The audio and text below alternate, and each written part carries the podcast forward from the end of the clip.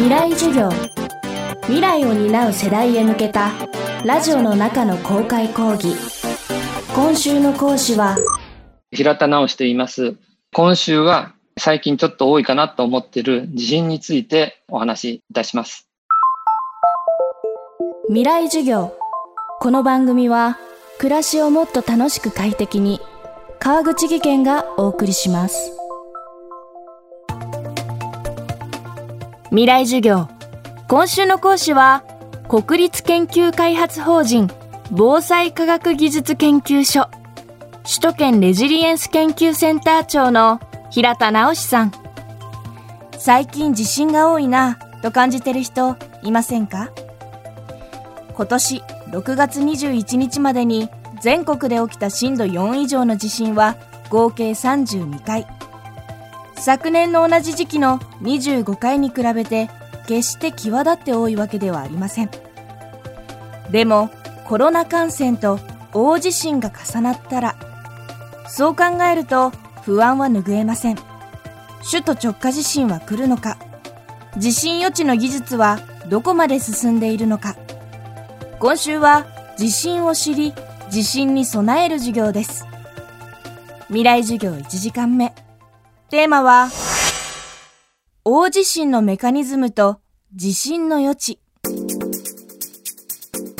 2011年3月11日に東北地方で起きた地震っていうのはマグニチュードが9.0といって日本の観測史上最大の非常に大きい地震です。えっと、世界中でもマグニチュード9を超える地震っていうのは、まあ、観測ちゃんとできてる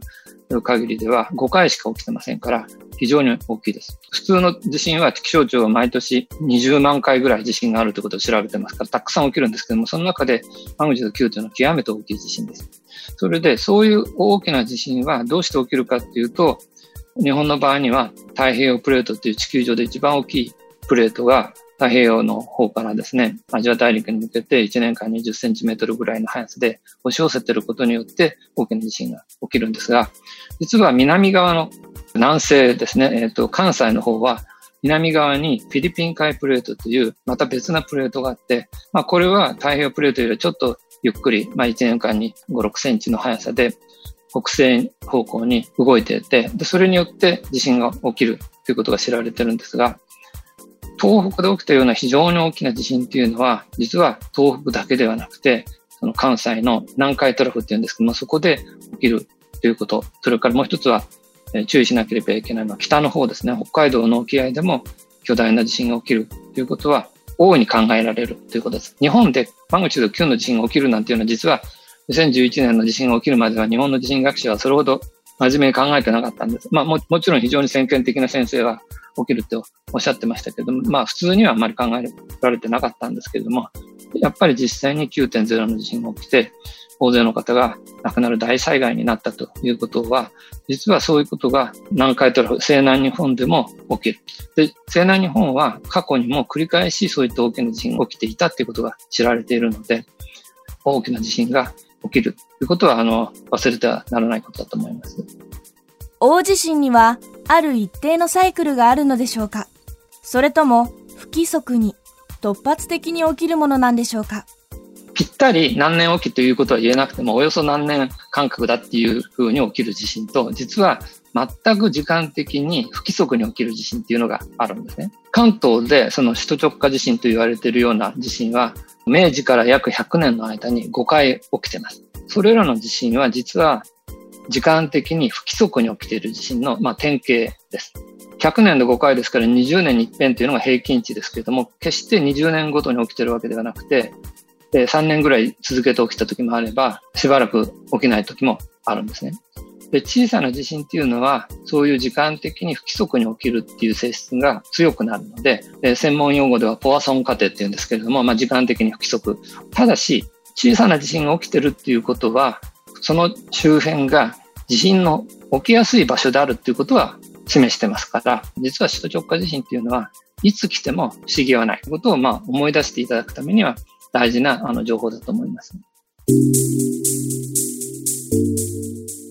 揺れを知らせるアラートとして緊急地震速報があります。緊急地震速報と地震予知のメカニズムは同じなんでしょうか？緊急地震速報は、まあ、実は地震を予知してるんではなくて、揺れをまあ予知してるんですね。地震というのは地下で岩石がずれるように破壊される現象なんですけども、地震が地下で発生するかどうかを予知するのが、まあ、いわゆる地震予知なので、緊急地震速報というのは、P 波っていう最初に来る弱めの波を観測して、後から来る強めの S 波をいつ頃どのぐらいの強さで来るかということを予測する、そういう技術です。ですから、揺れを、えー、と予測するっていう意味では、まあ、地震を予知したことになりますけれども、普通、地震学者が考えているのは、地下で地震が発生することを地震の予知と言って、緊急地震速報は、えっと、波が伝わっていくことをモニターして、まだ波が来てないところの人に、あと何秒後にどのぐらいの強さが来ますよっていうことを言うのが技術で。で実はその緊急地震速報の警報っていうのは震度5弱以上ですけれども、予報というのがあってですね、もっと小さな地震もあの緊急地震速報は計算されて、まあ、例えば私の携帯電話にはそれは特殊なルートから流れてきます。まあちょっと特殊なルートって変な言い方ですけれども、あの、プロにはそういうものが来るんですね。もう少し技術が進歩すればですね、大して揺れないのに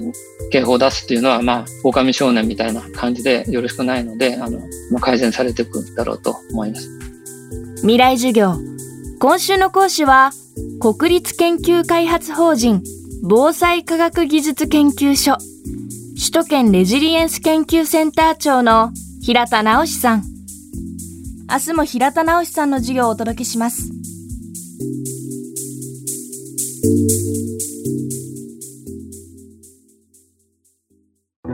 川口技研。